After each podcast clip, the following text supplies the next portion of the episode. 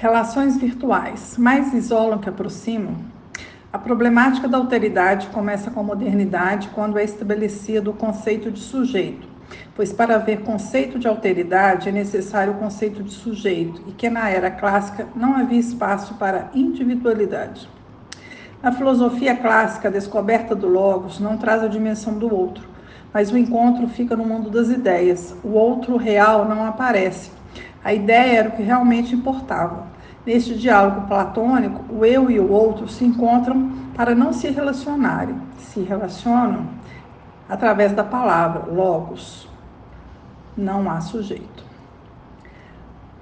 A noção do próximo surge na era cristã e promove uma revolução espiritual. O problema do outro passa a ser o centro da teologia cristã, a religião como valor real. Aqui surge o conceito de pessoa, uma vez que Deus se relaciona diretamente com pessoas. Jesus estabeleceu a prática da misericórdia e esta leva sempre em consideração a outra pessoa. E chegamos na pós-modernidade, em que as marcas das relações são a competitividade, a ausência de altruísmo, onde o egoísmo é a lei e pilar do império global, onde há um controle exacerbado de um sobre o outro e ainda um isolamento do eu em si mesmo, vivendo a realidade do eu me basto a mim mesmo, reduzindo e empobrecendo os sujeitos, estabelecendo comportamentos que muitas vezes são mecanismos de fuga, comprometendo enormemente a saúde mental de um número cada vez maior de pessoas. Temos que sair da arrogância, renunciar às nossas certezas, nos abrir para experiências em que seja possível ver o outro. Isto somente é possível quando nos propomos a ver a nossa própria miséria e a miséria do outro. Escutar o grito interior primeiro, para escutar o grito alheio. Essa é a proposta para relacionamentos mais gratificantes, mas tem ficado no âmbito da proposição, pois na realidade a cultura do eu não tem permitido tal relação. É na relação face a face que se estabelece a proximidade e a intimidade, mas as relações virtuais estão deteriorando os relacionamentos verdadeiros.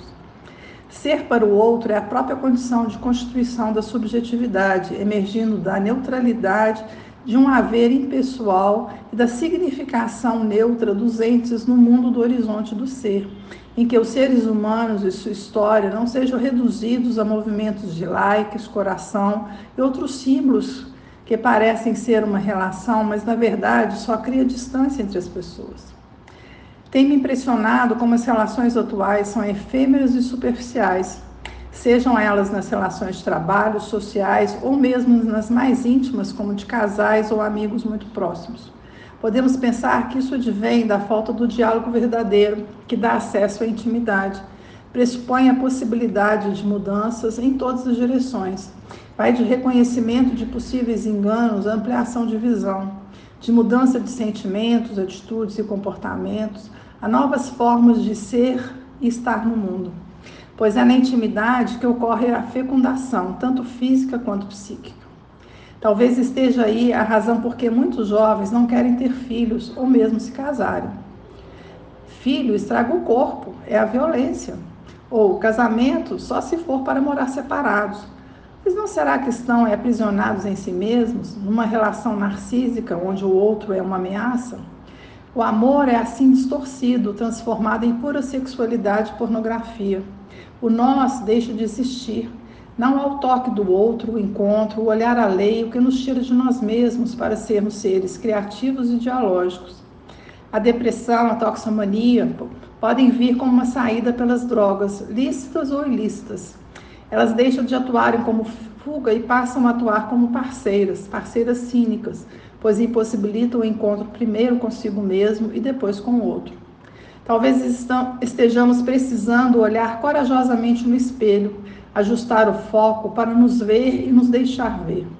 A tecnologia que nos permite maior autonomia, maior desempenho, comunicação a longa distância, aumento do conhecimento e tantos outros ganhos é a mesma que nos expõe a perdas significativas, como os vícios, notícias e sites inverídicos, pessoas tóxicas, isolamentos e até mesmo o suicídio. Uma coisa que a tecnologia não pode fazer e nunca foi capaz de replicar é a interação de humano para humano, disse Wigner. E é nesse ponto que devemos estar atentos e focados e nunca permitir que nos distanciemos das pessoas e, acima de tudo, de nós mesmos. Que jamais nos deixemos nos enganar pelas ciladas de relacionamentos virtuais, que mais pode nos afastar dos outros e da crença de que nos bastamos a nós mesmos. A ilusão da intimidade e proximidade que esses relacionamentos suscitam pode se tornar uma armadilha quando passa a ser a única forma de relacionamento. Precisamos de Deus e de pessoas, pessoas que possamos olhar no olho, face a face, abraçar e sentir os corações pulsares. Terezinha Araújo para o blog Bendita Existência na coluna Relações Humanas. Até breve, um grande abraço.